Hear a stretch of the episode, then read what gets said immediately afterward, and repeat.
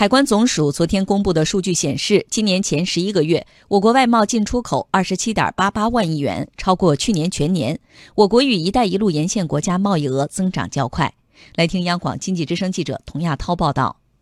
海关统计显示，今年前十一个月，我国外贸进出口总值二十七点八八万亿元人民币，同比增长百分之十一点一。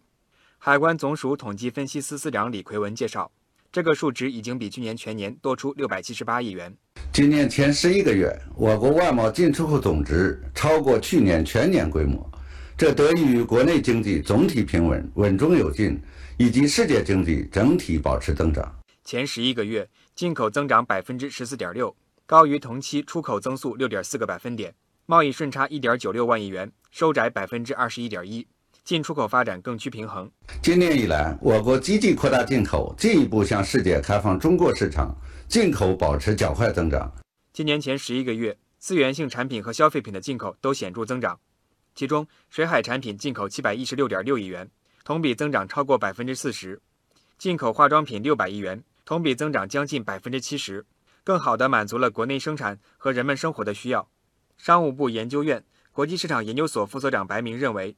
随着我国经济稳中向好，将释放更多进口需求。我们也多次降低了进口关税，十一月一号还降低了一千五百八十五种的进口关税。我们的进口关税平均值从百分之九点八降到百分之七点五。我们最近呢又举办进口博览会，进口的空间越来越大，而且中国经济总体上走稳，释放出更多的进口需求。值得关注的是，前十一个月，我国对“一带一路”沿线国家合计进出口七点六二万亿元。同比增长百分之十四点四，继续保持较快增长势头。其中，我国与俄罗斯、乌兹别克斯坦、埃及进出口同比分别增长百分之二十三点八、百分之四十六点六和百分之二十五。李奎文介绍，今年前十一个月，我国与“一带一路”沿线国家贸易增速高出同期我国外贸总体增速三点三个百分点。对外经贸大学副校长赵忠秀认为，我国与“一带一路”沿线国家的贸易合作潜力正在持续释放。也为我国贸易稳定增长提供了有力支撑。“一带一路”国家的这样的一种贸易，在中国整个贸易中的这个份额呀，